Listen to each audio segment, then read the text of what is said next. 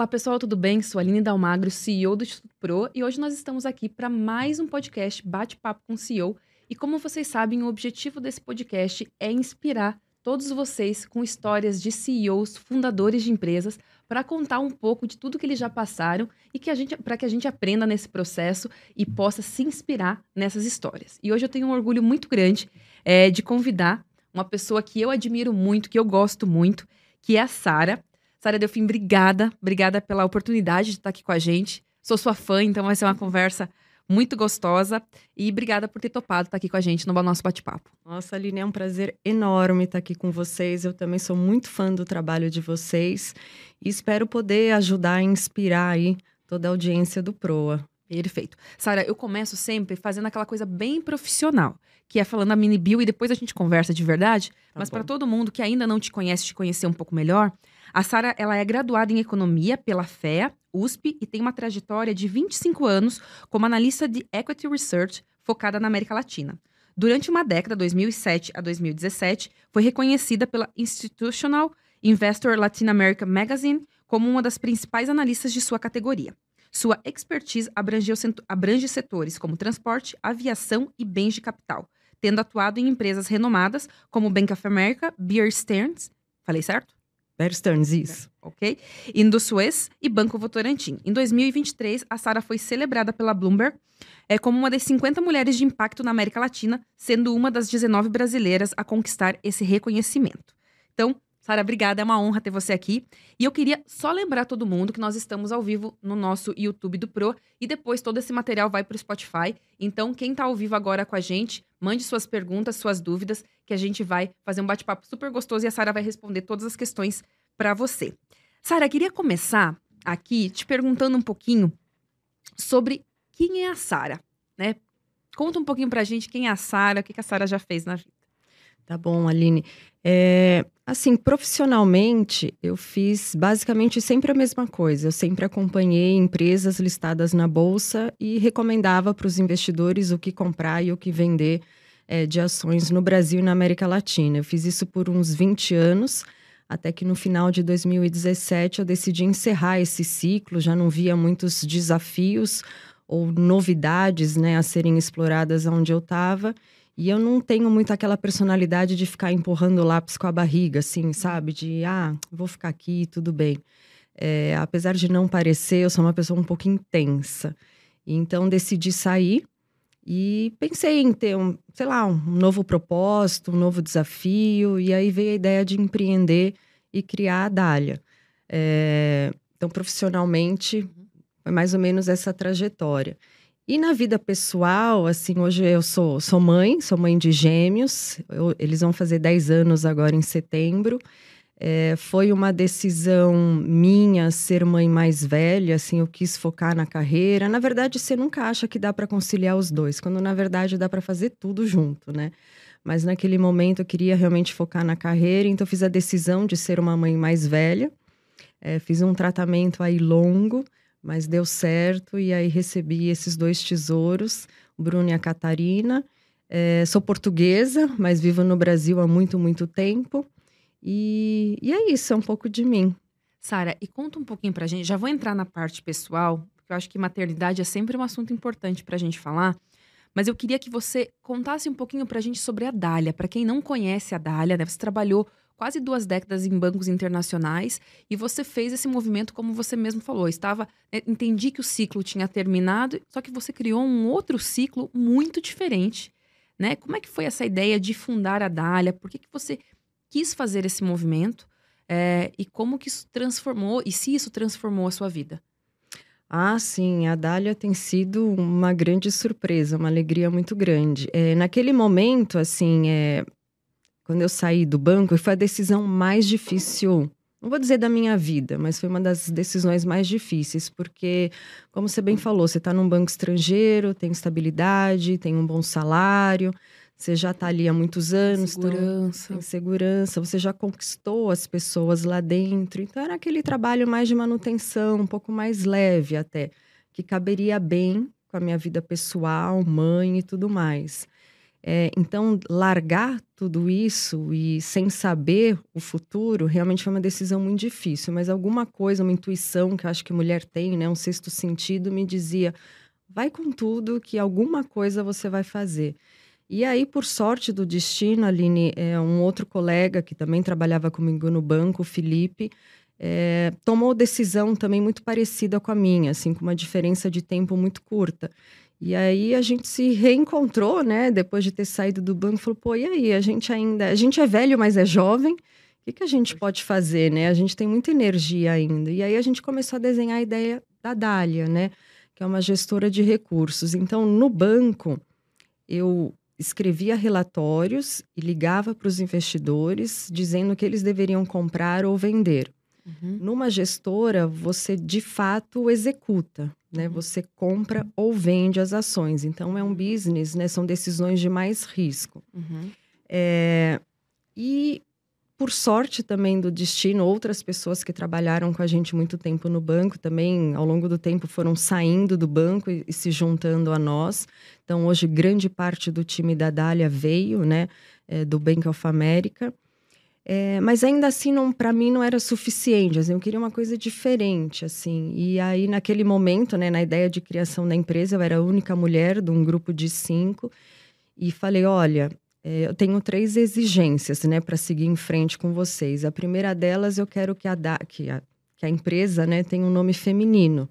Porque a maioria das gestoras, né, no mercado financeiro tem nomes de foguete ou cidades de guerra, não sei, são nomes mais masculinos. Eu queria uma coisa diferente, uma coisa mais leve. E aí, Dália, né, que é uma flor, foi o nome escolhido. E eu também fiz mais duas exigências. Eu falei, olha, a gente está aqui, né, é, criando a empresa do zero. A gente vendia o almoço para comprar o jantar, né? É, foi difícil no início. Mas eu falei, olha, quando a empresa amadurecer e crescer, é, eu quero ter uma empresa diversa. Então, hoje a gente tem muito orgulho né, de dizer que a Dália tem 45% né, do, do, dos funcionários são, são diversos, né? E não só de, de gênero, Aline, mas acho que é importante a diversidade cultural, educacional, classe social, porque ter pessoas diferentes eu acho que agrega. Né? Você vê os problemas com uma outra perspectiva, uma pessoa mais simples tem uma outra perspectiva das coisas, ou pessoas que estudaram em faculdades muito diferentes da que o, parte do grupo estudou, acho que sempre agrega né, a diferença. E ao longo do tempo a gente foi construindo essa diversidade. E por fim, a terceira exigência era um pouco de, de dar um retorno, né? Para a sociedade da sorte que a gente teve, do sucesso que a gente teve. A gente se sente muito abençoado, né, de ter feito a Dali, de ter dado certo, porque uhum. tinha risco, né, de dar errado, e focar em filantropia. Então, de dois anos e meio para cá, a gente meio que institucionalizou, né, a filantropia lá, criou um comitê. A gente tem a Karina, que é, uhum. que é a nossa head desse comitê, e a gente foca muito em educação né? E de preferência, a gente é aberto, a gente tem a mente aberta, mas a gente foca muito nos jovens e nos jovens de baixa renda, que na verdade têm menos acesso. E, e, a gente tenta falar muito de educação financeira, de planejamento financeiro, porque parece uma coisa chata, difícil, mas não é. E é muito importante. Assim, depois, até se der tempo, eu, ou eu volto outro uhum. dia para contar um pouco da minha história assim financeira, porque provavelmente quem está ouvindo vai falar: nossa, ela é, estudou economia, então para ela foi muito fácil, né? Uhum. Pensar em planejamento financeiro, em poupança, mas não, para mim foi muito difícil, né? E não tem a fórmula certa. Então hoje a gente. É, enfim, tá aqui no Proa, acho que faz parte, né, Total. da agenda de filantropia, ter o tempo também, não é só uhum. dinheiro, é tempo e energia para falar com as pessoas por aí. É, e a gente hoje vai falar ainda muito sobre educação financeira, mas eu queria só dar um passo para trás para você explicar quem não é do mercado financeiro o que, que é uma gestora. Então, por exemplo, eu tenho um dinheiro hoje, eu posso aplicar na Dália, a palavra correta é aplicar. Uhum. Vocês só conta pra gente de uma forma simples o que é uma gestora, que acho que nem todo mundo tem clareza sobre Sim. o que é uma gestora. Tá bom. Então, uma gestora, o que a gente faz, a gente é, cria um fundo, né? No nosso caso, é um fundo que investe em ações no Brasil. mas também é, investe em outros ativos, por exemplo, dólar, ouro, é, juros, os uhum. ativos que a gente achar que naquele momento faz sentido investir, a gente investe. Então, é o meu dinheiro, é o dinheiro dos outros sócios, é o dinheiro da minha família, dos meus amigos uhum. e de pessoas é, que às vezes a gente nem conhece. Né? A gente tem hoje 60 mil é, investidores, né, cotistas. Uhum e que confiam seu dinheiro, parte da sua poupança, para que a gente faça a gestão desse dinheiro. Uhum. Então, e uma, e uma coisa que é legal contar é que nesse business né, de, de gestão, de gestoras, muitas nascem com que a gente fala de seed money, né, que é um uhum. semente, né? Uhum. Então, uma grande instituição, um grande banco dá o dinheiro para um uhum. grupo, né, de analistas e gestores criar um fundo uhum. e fazer a gestão daquele dinheiro. No nosso caso, a gente não teve esse seed money, né? Vocês tiveram que colocar o de vocês. A gente colocou toda a nossa poupança de alguns amigos e de alguns parentes que confiaram ali um pedaço da poupança. Então, quando você coloca o seu próprio dinheiro, o dinheiro da sua família junto com o dinheiro de outras pessoas, assim, você tem uma perspectiva diferente do seu trabalho no dia a dia. Também, né? De cuidado, assim, eu estou cuidando é, do seu como se fosse o meu. E, de fato, o meu está uhum. lá junto, né? Então, a gente criou o produto e, e, enfim, tudo que a gente criou dentro da Dália foi feito com muito carinho, muita atenção, porque era, de fato, né, uhum. toda a nossa poupança investida ali.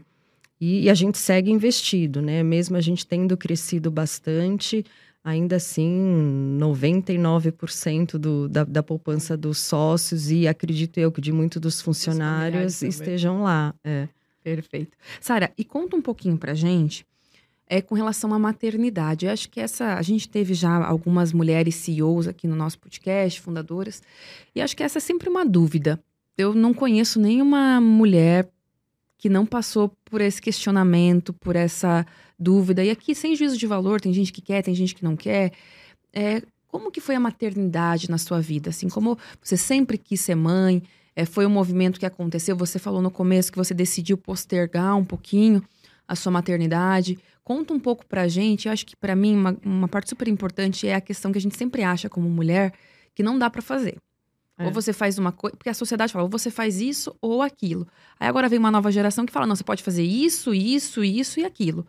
Mas às vezes a gente fica cansado também fazendo tudo isso, né? Então, uhum. conta um pouco pra gente a sua perspectiva de maternidade, como é que você tomou essa decisão, como é que você fez esse caminho, e pra gente entender um pouco sobre isso. É, eu não sei se é uma questão de personalidade, de signo, assim, mas é. Eu sempre fui uma pessoa muito metódica, assim, muito planejada. É, então, ah, vou me formar, vou arrumar meu primeiro estágio, vou me dedicar, vou tentar ser efetivada, depois eu vou querer ser promovida, e depois de dois anos promovida de novo, e aí promovida, e vou indo. Quando eu chegar em tal posição, aí eu serei mãe.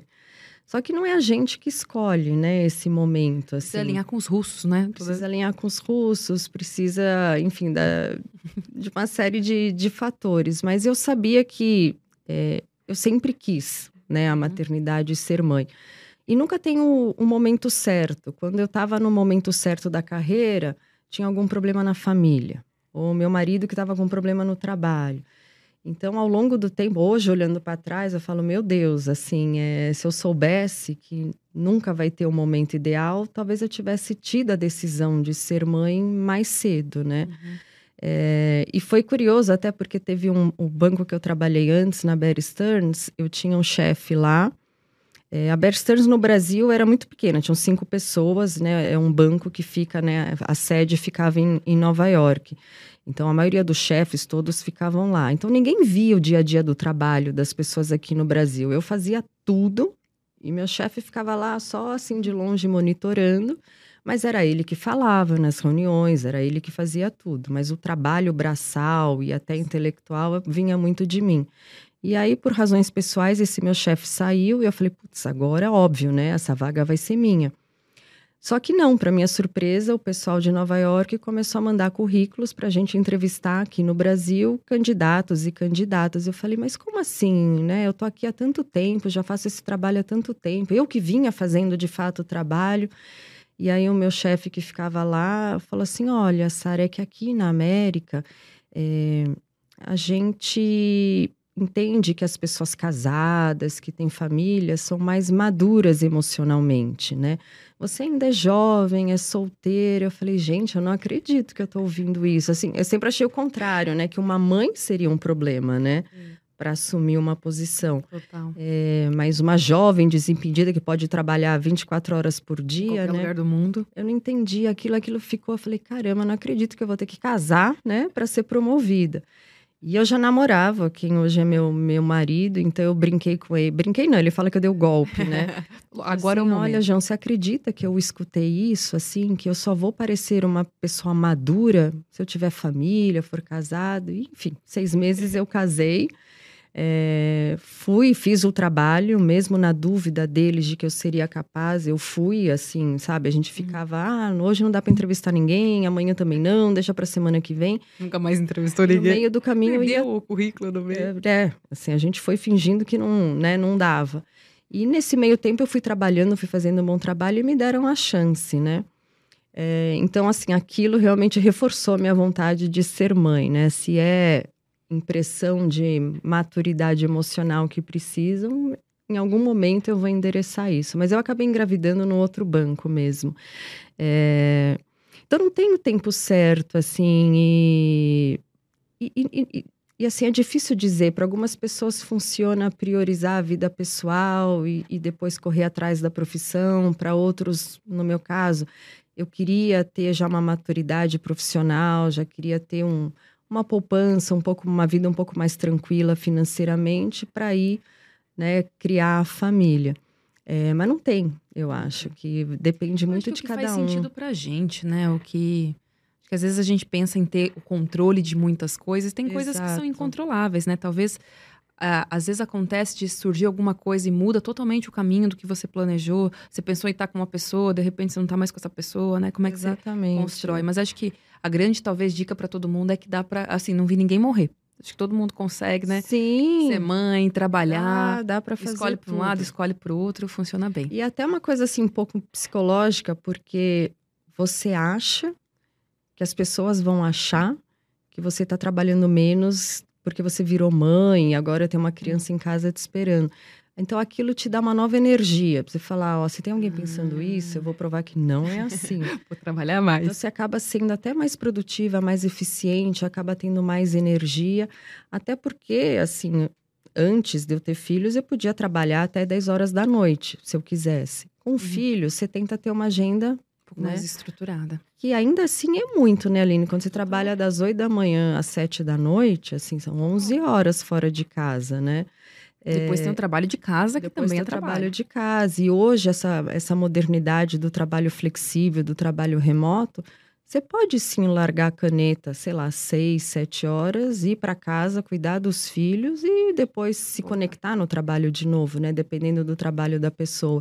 Então, essa nova flexibilidade, essa geração que está aí com vocês, eu acho que tem esse benefício, né? De, do trabalho remoto é, provar que funciona. funciona né? Então, a flexibilidade ajuda muito. Perfeito. Sara, queria entrar agora um pouquinho na perspectiva de uma história que eu já ouvi você contar, que é a história dos clipes da faculdade. É. né, essa história é muito boa, porque eu acho que um das, dos grandes questionamentos que a gente tem quando a gente é jovem é como que faz gestão financeira, porque parece que gestão financeira é uma coisa de gente rica. Então eu preciso ter muito dinheiro e quando eu tiver muito dinheiro, eu vou aprender sobre isso. Mas não é bem assim que funciona, né? Eu, um dos meus maiores aprendizados da minha vida é que eu demorei muito para começar a ter uma gestão financeira.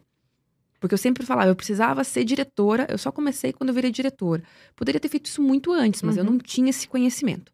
É, conta um pouquinho pra gente essa história dos clipes da época da faculdade, porque acho que é um belo ensinamento de como começar gestão financeira. Não precisa ter milhões para fazer gestão uhum. financeira. Como que a gente faz com pouco? Que a maioria da população é a nossa audiência, acho que a maioria das pessoas que estão nos assistindo. Tá bom. É, então, apesar de eu ter feito economia e trabalhar no mercado financeiro, eu não nasci sabendo.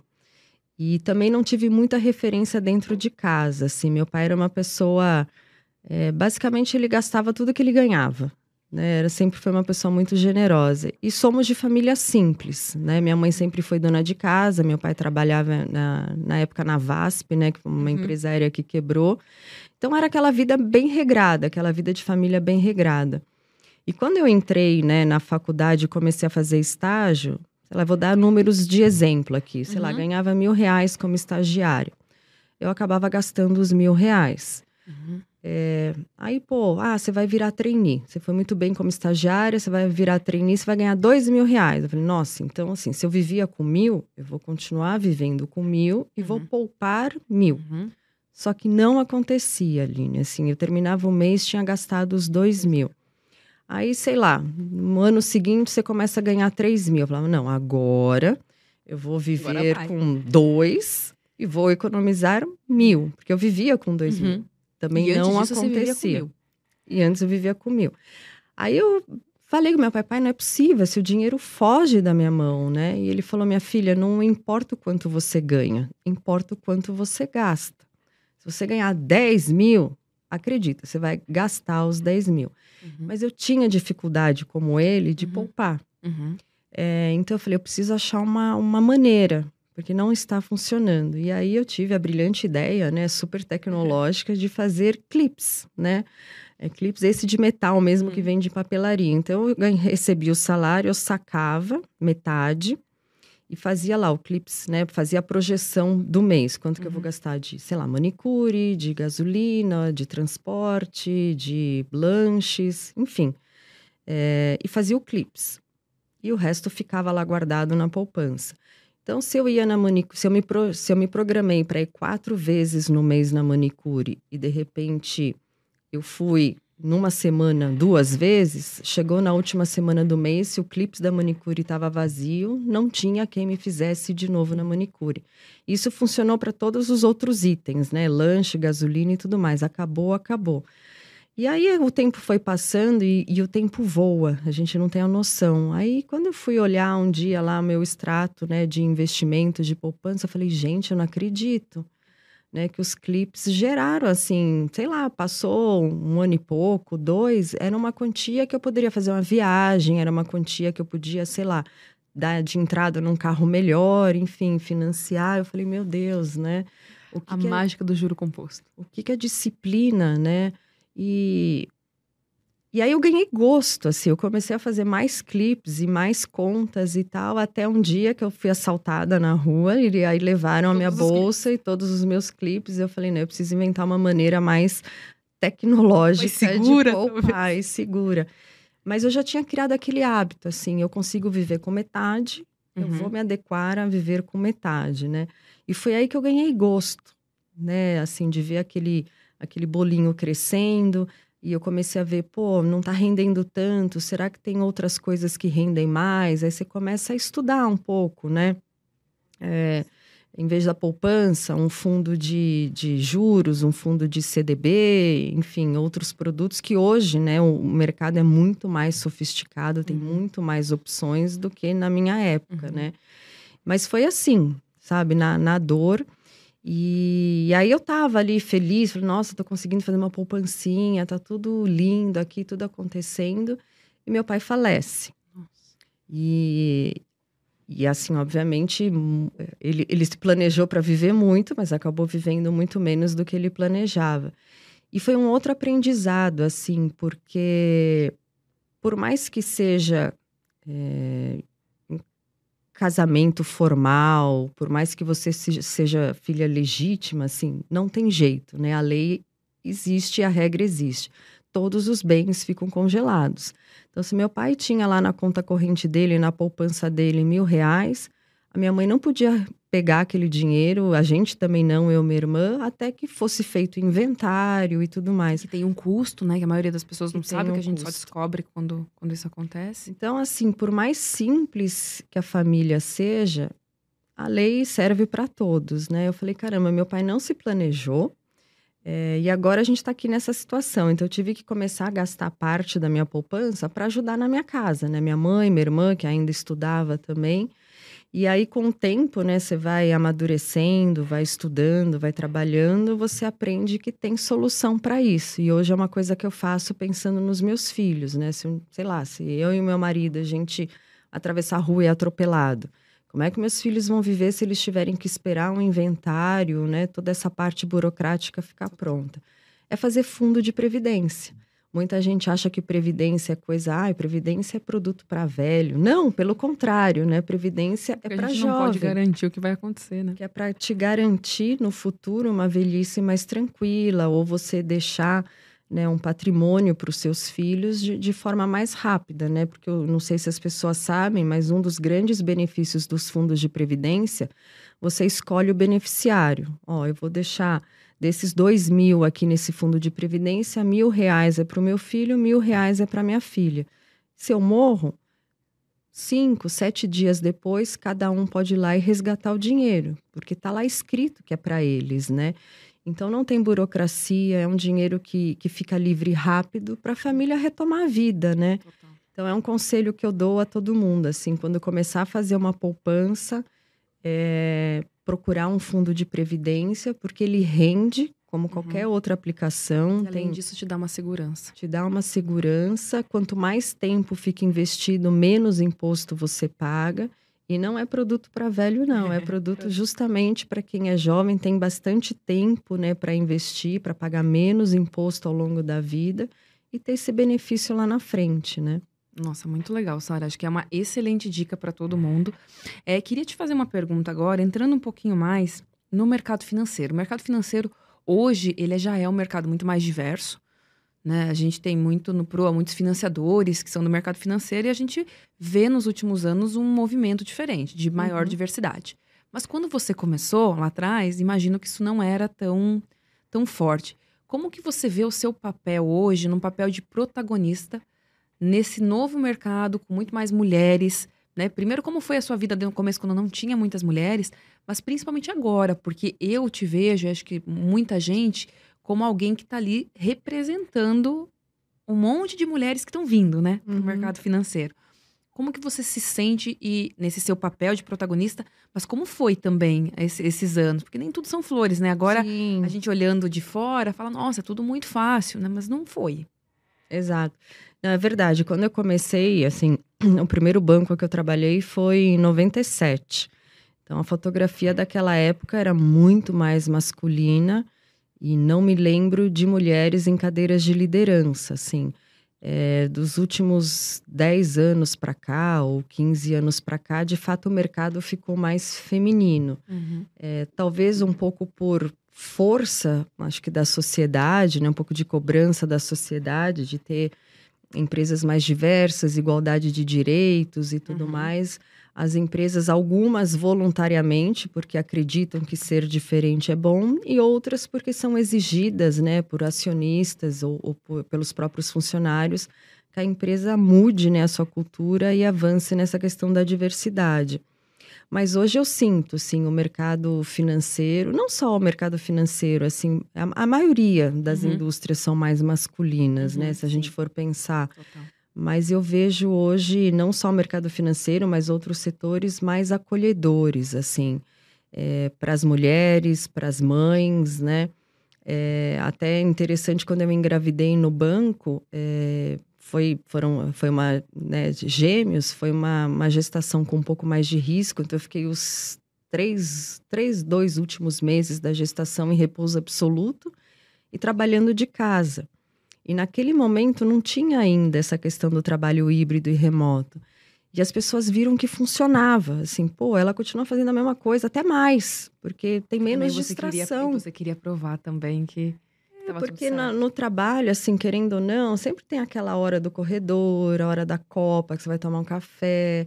Agora, Aí... nos espaços que são abertos, tem mais ruídos, né? Exato. Mais distração. Você sai para almoçar, acaba demorando mais de uma hora. Em casa, você acaba não tendo tanta distração. Não tem ninguém para você tomar um cafezinho uhum. ou conversar. Então, eu até acabei produzindo mais. E, e, aquele exemplo acabou sendo bom que outras meninas da área que eu trabalhava e do próprio banco falaram: nossa, tá vendo? Dá para fazer. Então, aquele clima de um pouco mais flexibilidade começou a rolar e as pessoas foram vendo que funcionava. E a gente vê que hoje é, a maioria das empresas, né, é, querem contratar mulheres Sim. e dão né, essa flexibilidade que as mulheres precisam, porque os homens podem falar que não, mas assim a gente faz mil coisas. A gente é precisa é ter um pouco de flexibilidade, né? A gente está trabalhando focada, mas a gente também tem a cabeça em casa, na escola, é, no aniversário que vai acontecer, que você tem que comprar o presente, como é que você vai mandar o filho para o aniversário. A gente pensa em mil coisas e consegue executar as mil coisas, né? Então a gente merece, assim, ter um pouco mais de flexibilidade.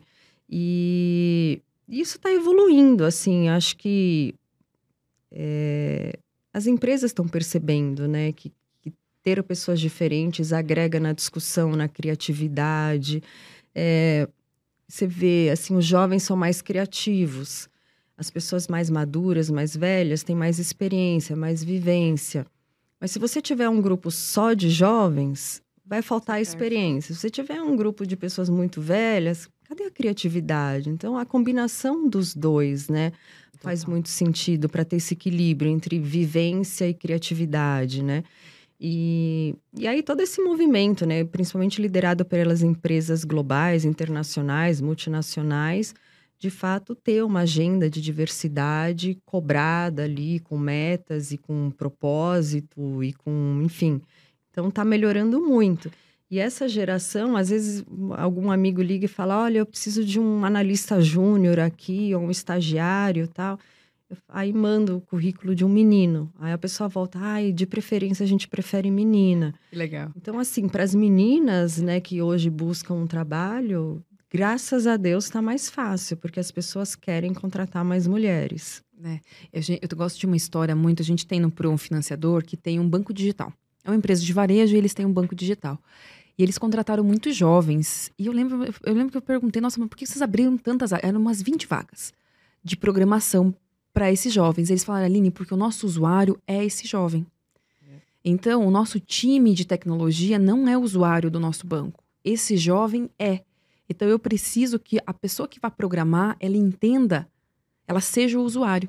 Porque ela vai entender quais são as dificuldades, as facilidades, né? Você gera um entendimento muito maior. Então, eu acho que é sobre isso. Claro que mulheres a gente vem crescendo, mas eu acho que o importante é a diversidade. Uhum. A gente vive num mundo complexo. Sim. Um mundo muito difícil. Então, você precisa ter visões diferentes, perspectivas diferentes para você resolver esse problema difícil, né? Então, eu lembro que esse, caso me marcou muito, porque eu falei, gente, que inteligente. É, é básico. É. Mas é muito inteligente você pensar nisso.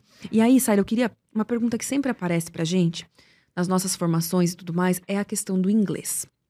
O mercado financeiro também. É, o inglês foi importante para você? Como é que você aprendeu é, inglês? Como é conta pra gente? Porque acho que o inglês é talvez uma das maiores barreiras é, é. quando a gente olha para jovens. Né, todo mundo tem medo. Aí é, tem a barreira, que às vezes é uma barreira financeira mesmo, não tive acesso, mas eu acho que tem uma barreira de medo. Né? Não sei se eu vou conseguir falar, como que eu vou me comunicar. O inglês foi importante? É importante? É importante, porque a gente vive cada vez mais no mundo globalizado, né? É... Eu, assim, até entrar na faculdade, eu nunca tinha feito inglês fora da escola. E achei que estava tudo bem, né? Que estava abafando. É. E aí, quando eu cheguei na faculdade de economia, alguns professores começaram a dar textos, né? Ah, quero que vocês leiam esse texto, sei lá, de Keynes, em inglês. Uhum. Eu falei, meu Deus, assim, como é que eu vou ler um negócio de economia em inglês? Aí eu percebi que a economia eu... já é difícil em português, né? Exato, assim, e você é jovem, você tem assim 17, 18 anos, primeiro ano de faculdade, assim, vem um cara lá engravatado, velho, e manda você ler um negócio chato em inglês. E aí eu vi que outro professor também, e também, também, naquela época tinha que xerocar, acho que a uhum. maioria das pessoas aqui nem sabem o que é fazer xerox de material. a maior fila era a fila do xerox. A fila do intervalo. xerox. É, e eu falei, gente, eu preciso correr atrás. Só que eu não tinha também, né? Primeiro ano de faculdade, ainda não dava para fazer estágio, né? Uhum. E eu falei, vou ter que dar um passo para trás para depois dar três passos à frente. E aí, no primeiro ano de faculdade, eu decidi, como meus pais não podiam pagar uma boa escola de inglês, onde eu pudesse aprender rápido, né? Eu não uhum. tinha a opção de ficar cinco anos estudando inglês, eu precisava aprender muito rápido. esse processo. Aí eu fui, falei, você quer saber? Eu vou trabalhar numa escola de inglês para ser bolsista. Aí pesquisei escolas boas que tinham cursos intensivos e fui na Lumine trabalhar lá. Então eu fazia faculdade de manhã, trabalhava na, na Lumine à tarde. E à noite eu fazia o curso de inglês, que era duas horas todo dia, de segunda a sexta. Era um curso de um ano e meio. É...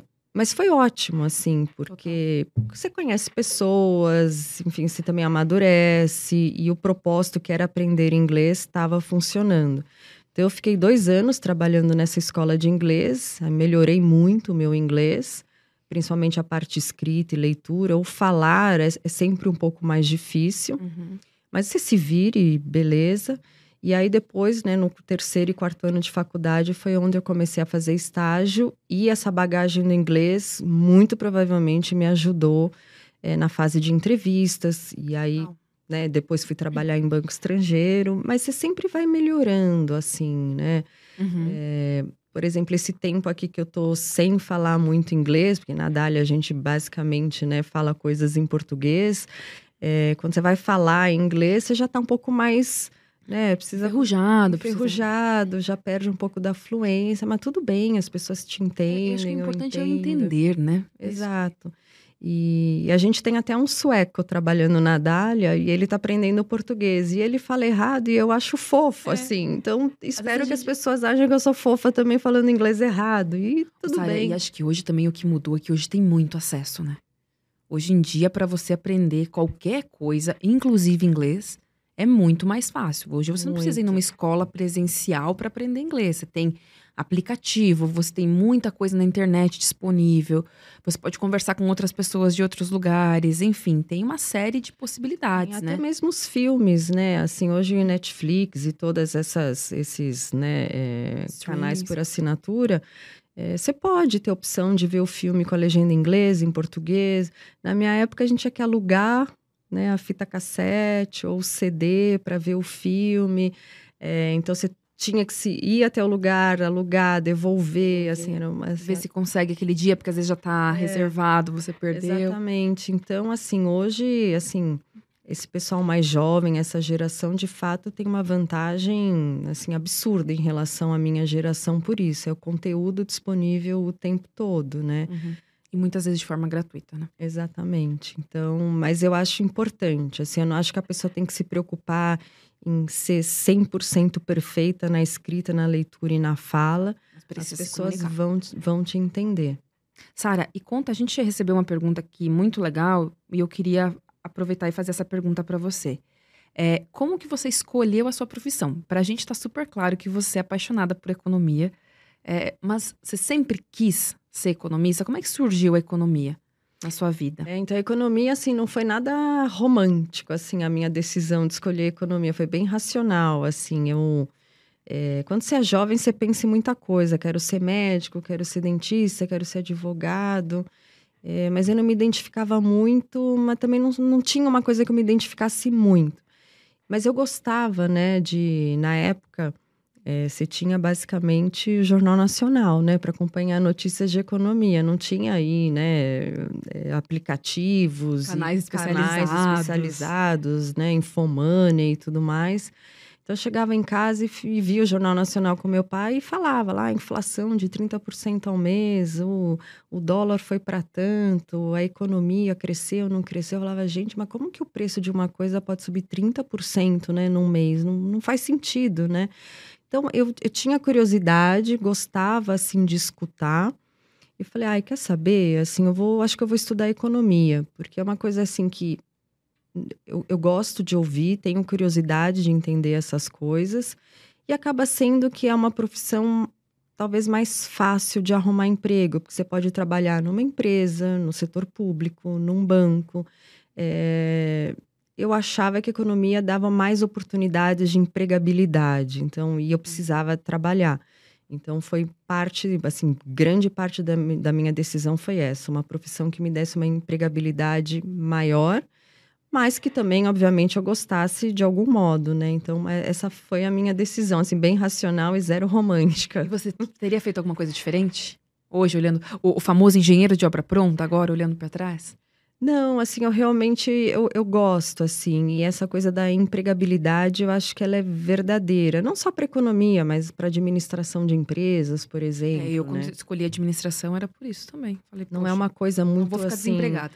é, presa, né? Então, É, e é muito difícil nessa hora, você com 17, 18 anos, tomar uma decisão sobre a sua carreira, assim, o que eu quero fazer. A gente sabe coisas que a gente gosta, coisas que você acha que não gosta, então é, é difícil essa decisão, é difícil, né? É difícil. Ainda bem que hoje em dia tem várias carreiras, então você não tem mais essa pressão de decidir pra vida, né? Você pode decidir por um tempo e depois Exatamente. você busca outras coisas. Queria aproveitar e te perguntar, ainda falando de mercado de trabalho, hoje, o que, que você considera que é crucial dentro do mercado de, de trabalho? Quais são as competências? Então, nosso público aqui, a maioria, está entrando no mercado de trabalho, mas para quem também já está mais para frente, a gente também tem essa audiência. O que, que é importante no mercado de trabalho? Eu sou um colaborador. O que, que eu preciso fazer?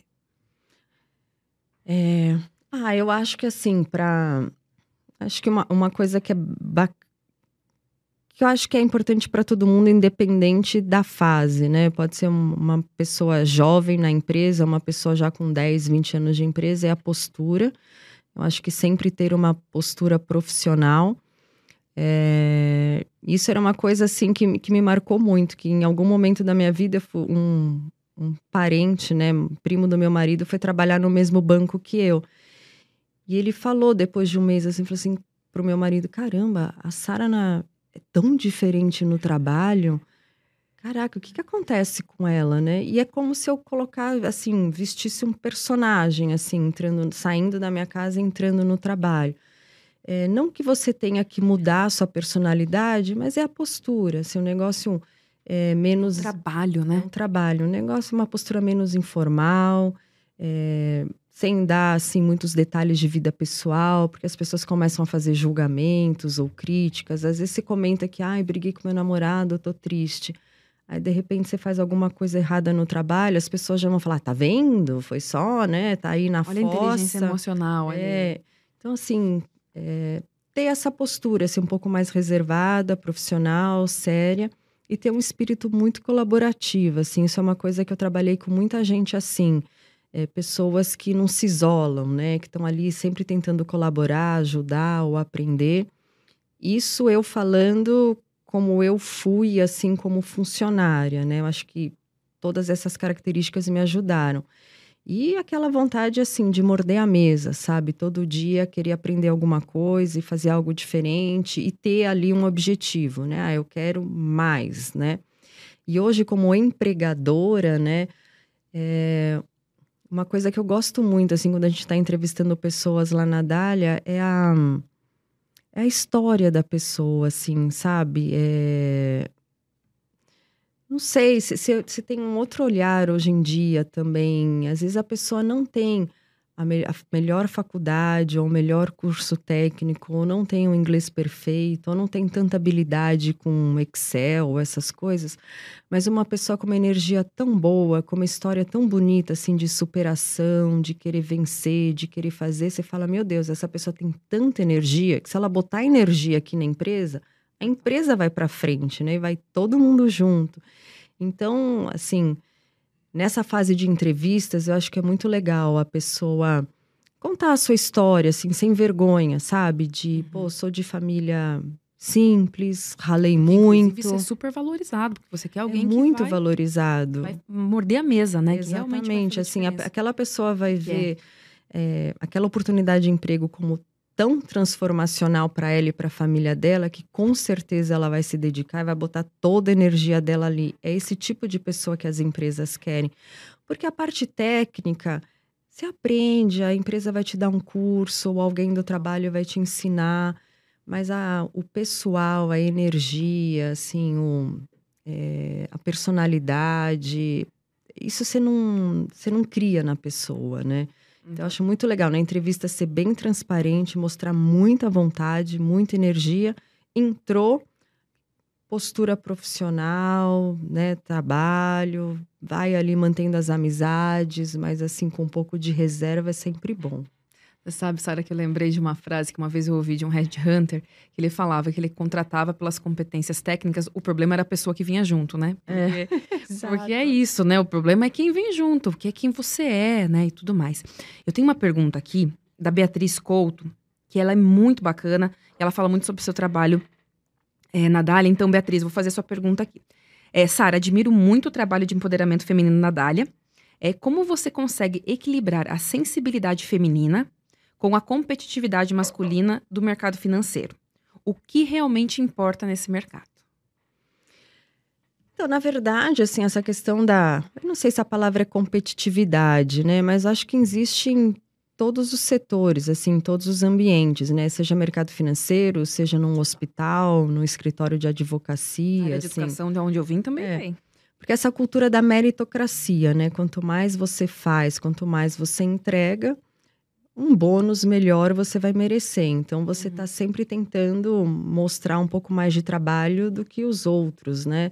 É, e isso é saudável, de certo modo, né? Porque, de novo, todo mundo vai pôr mais energia nas coisas e a empresa vai para frente, as pessoas vão para frente e todo mundo ganha, na verdade, né? Mas eu acho que é, tem características que a mulher tem é, que os homens não têm. É, e eu falo isso com convicção, tá? Porque são, são muitos anos já fazendo isso. A gente tem uma intuição, a gente tem um sexto sentido feminino, sim, e a gente tem um olhar mais crítico, porque a gente é mais atenta mesmo. Eu acho que isso nasceu com a mulher. É, e por que eu falo isso? Porque os homens eles estão sempre assim, meio em Júpiter, meio viajando. Você está numa reunião aqui, tentando fechar um negócio eu estou prestando atenção se a pessoa olhou muito o celular, se ela olhou muito o relógio, se ela mexeu muito no cabelo. É, e os caras estão lá, assim, conversando, falando, tentando fazer um negócio. Então você sai da reunião com aquela intuição: olha, gente, eu acho, pelo body language dele, né, pela linguagem corporal, que assim não agradou, a chance, a probabilidade de acontecer eu acho muito baixa. Ai, como você viaja, como você é pessimista, eu não vi nada disso. Ai, hoje em dia todo mundo olha o celular, eu falo, ai, sei lá, se eu tô muito interessada numa coisa, eu não fico olhando o celular. E aí, dito e feito. Aí isso acontece com certa frequência, você fala, bom, realmente a gente tem um olhar mais crítico e mais atento. E a linguagem corporal das pessoas diz muito. Por isso que quando a gente né, tá, tá avaliando uma empresa, se vale a pena você comprar ações daquela empresa, na verdade você está se tornando sócio daquela empresa, né, do dono da empresa. Então você tem que estar tá com a pessoa fisicamente, olho no olho, e conversar sobre a empresa. O que, que, você pretende fazer? Como você acha que a empresa vai crescer? Como é que você vai driblar a competição? Numa ligação de telefone é muito difícil. Quando você está ali na frente, você vê se a pessoa ficou incomodada com a pergunta. Daquela respirada. Daquela respirada. Então, assim, é muito importante e a gente presta atenção nisso, né? Então, eu acho que os homens percebem que a gente tem um pouco dessa leveza também, desse olhar crítico. É, a gente tem, a mulher como um todo, ela é mais é, conciliadora. Né? Os homens às vezes estão lá discutindo, se exaltam, falam alto, um sai batendo a porta. A mulher, ela lida aquilo com mais facilidade, ela tenta conciliar, tenta pôr panos quentes, e aí mais rapidamente as coisas voltam ao normal. Então, eu acho que em todos os ambientes que está tendo esse equilíbrio melhor homem e mulher estão percebendo que a gente tem características que no todo ajudam, né? Facilitam o dia a dia. Excelente. Sara, eu queria te fazer, mas a gente já está caminhando quase para o final do nosso bate-papo. Eu queria fazer uma pergunta um pouquinho fora do, de carreira, é, da sua vida pessoal que é um pouco sobre Brasil. Né? Acho que a gente passou ali no, nos últimos no último ano a polarização política e aqui sem juízo de valor, né? Uhum. É, mas como que você vê o Brasil? Assim, qual que é a sua opinião sobre o Brasil, o futuro do Brasil? É, queria que você trouxesse um pouco essa perspectiva para a gente também. É, pergunta diferente essa. e essa é a primeira vez que é... eu faço essa pergunta, porque você tem todo o conhecimento. Não, mas é, é poder... é legal você falar isso, assim, porque economista é, é pessimista por natureza, assim. Mas, mas excluindo. Também, né? Me excluindo disso, mas assim, sempre você vê os, os economistas começam prevendo o PIB do Brasil no começo do ano meio por cento de crescimento, chega no meio do ano, revisa para dois, agora já está indo para três. É, são três anos consecutivos que os economistas projetam erradamente né, o PIB do Brasil para baixo. Você abre o jornal do Só dia a dia, é só notícia ruim, é, seja na política ou seja na economia. E precisaria disso, de um jornalismo talvez mais, eu não digo otimista, mas realista. Assim, o Brasil é muito bom e a gente tem que estar feliz de estar aqui. Assim, o Brasil é uma grande potência. Talvez a maioria das pessoas que estão ouvindo não saibam, mas o Brasil é, ele tem o desafio né, de alimentar e vestir quase 8 bilhões de pessoas no mundo. E por que isso? Porque a gente é o maior exportador de comida, né? Soja, açúcar, café, carne de boi, carne de frango, carne suína. E a gente também é o maior exportador de algodão, né? Então, para vestir as pessoas. A gente também exporta muito minério. O Brasil tem muita riqueza natural. A gente tem uma matriz energética que é limpa, né? 85% da nossa energia vem de hidrelétricas, né? Que é água. A gente tem solar, tem eólica, enquanto o resto do mundo tenta fazer o que a gente tem, Tá correndo atrás. está né? correndo atrás de ter energias mais limpas, né? A gente já tem, a gente é um grande exemplo disso, né? É, e ninguém fala disso, das coisas boas do Brasil, né? É, e uma coisa que, é, que vai ser muito importante para o Brasil como um todo, em crescimento e, e riqueza, até 2016 o Brasil era é, importador de petróleo. A partir de 2016, né, com o avanço do pré-sal, é, que é a exploração de petróleo né, em águas profundas, é, a, a nossa produção de petróleo vai crescer 80% nos próximos 5, 6 anos. É muita coisa. 80%, Aline, não é 10 ou Isso 20. vai gerar muita riqueza. Muita riqueza, porque hoje qual que é o problema da Europa? Energia. Energia. Eles importam petróleo. Qual que é o problema da China? A China é o maior importador de petróleo, né? É, e energia é vida, né? Você precisa de petróleo para fertilizante, que é para plantar e para ter comida. Você precisa do petróleo para mover os caminhões e os trens que levam a comida de um lado para o outro. Você precisa de energia para a gente estar aqui Ao vivo conversando. hoje. Tudo isso, esse plástico do microfone, a mesa, tudo tem Uhum. né, química de petróleo. Então, o petróleo é importante. E não só a gente vai poder exportar petróleo, como também isso vai dar mais arrecadação para o governo. Então, a gente vê no jornal todo dia essa discussão do fiscal: vai faltar dinheiro, o governo gasta mais do que arrecada. Uhum. Com o tempo, vai ter solução, né? A riqueza vai aparecer. Então, a gente vive numa grande potência, assim, de riqueza natural. A gente tem uma energia que é limpa. E uma coisa que eu queria, assim, com certeza, né? Os ouvintes são jovens e, obviamente, devem estar se perguntando: poxa, ela está falando bem do petróleo, né? Mas e o ESG? A gente se preocupa, sim, com o ESG, né? Nas, a gente investiga do ponto de vista ESG as empresas que a gente investe, o dinheiro das pessoas. A gente se preocupa da Dália ser uma empresa também ESG. Mas o petróleo ele tem uma função social que é muito importante, porque se o petróleo está presente em tudo, se o preço do petróleo sobe muito, isso vai gerar inflação. Quem mais sofre com inflação é a, a classe humilde, a classe média, É o mais pobre. é o mais pobre. É, então, o petróleo, se você produz muito petróleo, joga muito petróleo no mundo, a chance do preço ficar mais baixo é maior, né? Oferta e demanda. Então, se você manter o petróleo baixo, a inflação fica baixa, as pessoas conseguem ter mais poder de consumo, né? Então, o, o que a gente acredita é que essa questão do ESG é uma transição. Não dá para você odiar o petróleo da noite para o dia, porque Uhum. você vai machucar realmente as pessoas mais pobres. Uhum. Então, você tem que ir né, vivendo com o petróleo, ao mesmo tempo que você vai investindo em novas fontes de energia, para quando você tiver essas energias novas, né, eh, em escala, massificadas, que possa de fato, né, eh, alimentar um país, um continente, aí sim, você vai desligando a chave do petróleo, mas sem machucar a classe mais humilde, né? Então, eh, a gente, só para deixar claro que a Uhum. gente Não, isso se é. preocupa com isso, porque é uma questão climática que é super importante. Obviamente, a gente tem que se preocupar, mas é uma transição, não dá para ser da noite para o dia.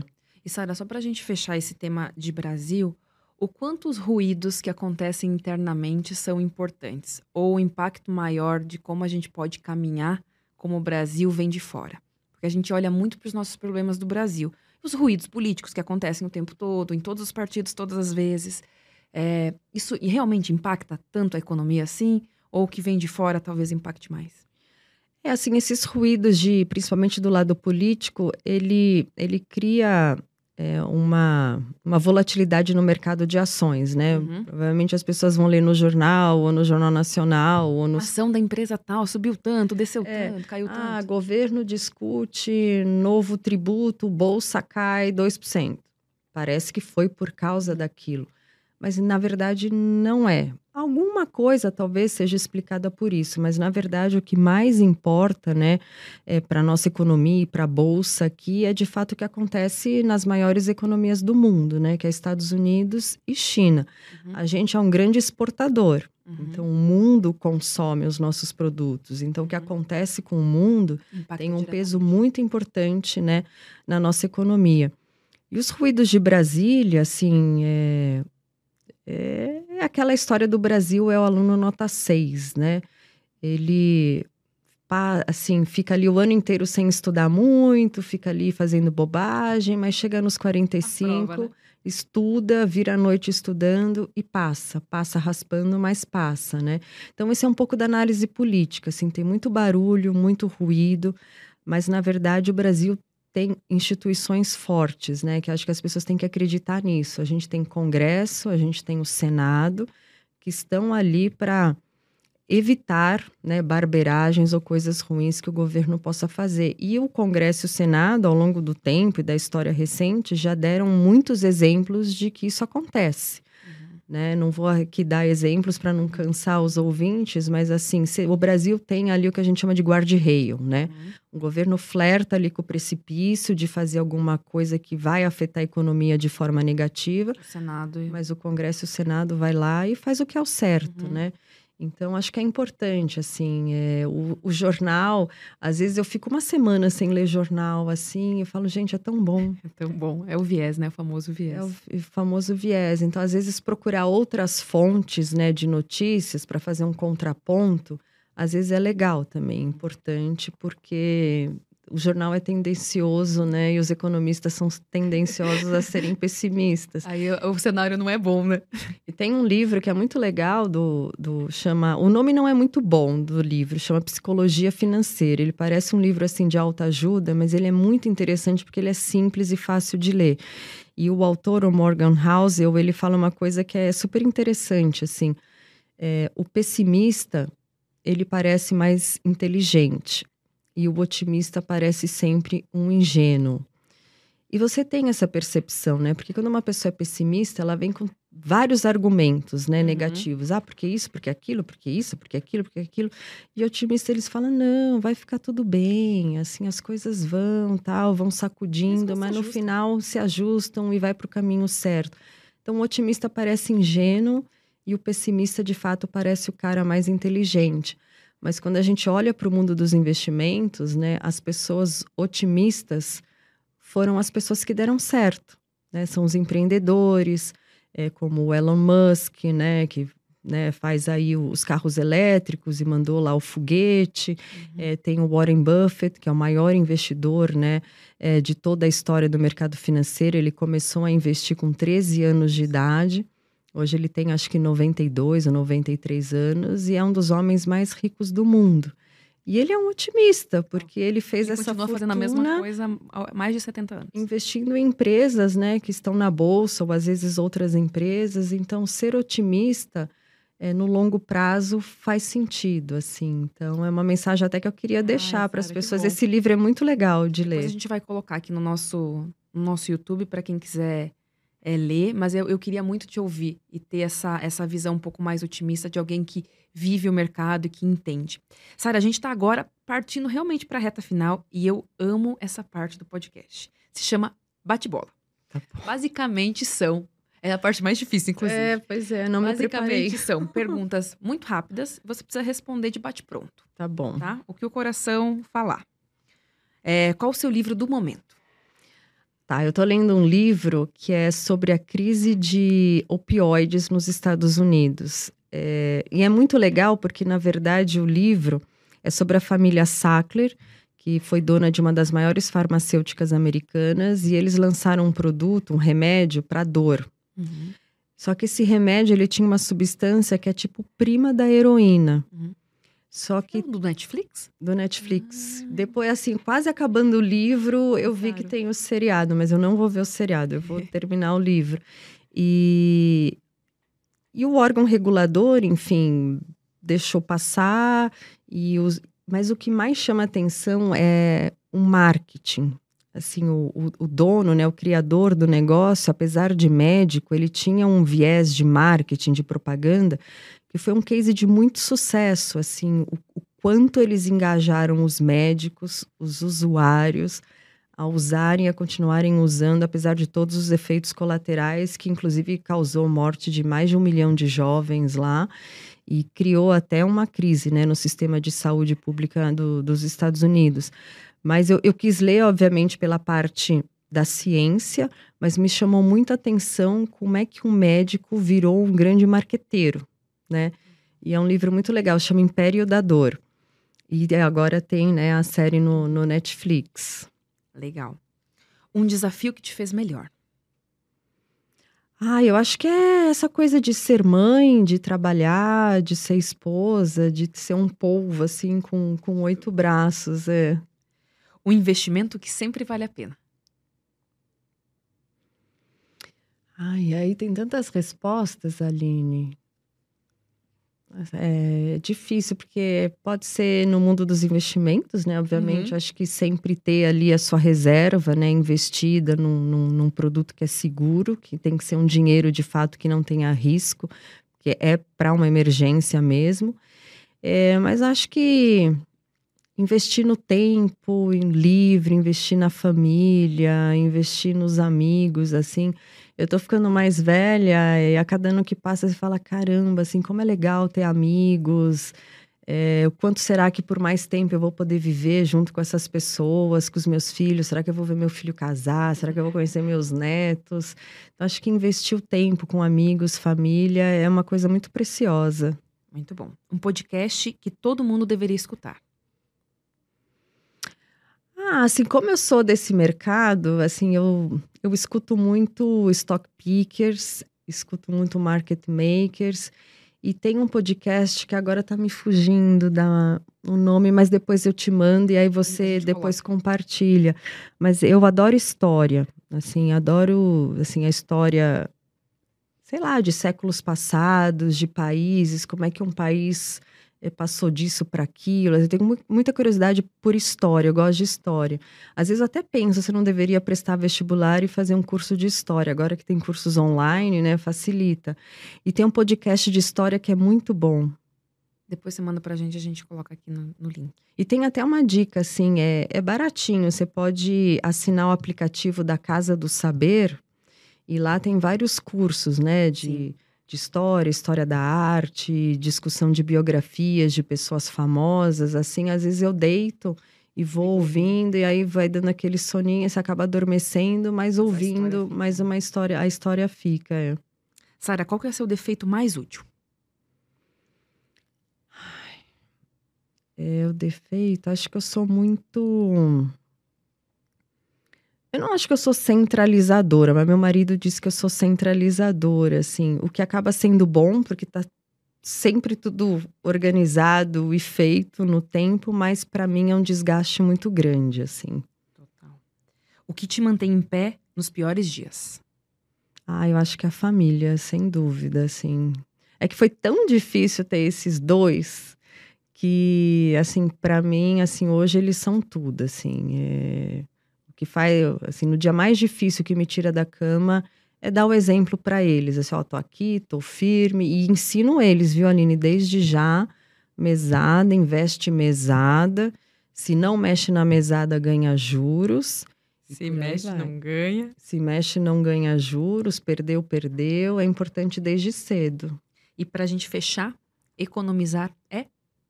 Putz, é liberdade, é ter uma sei lá, uma vida mais tranquila, equilibrada, mas eu acho que é, é libertador, assim.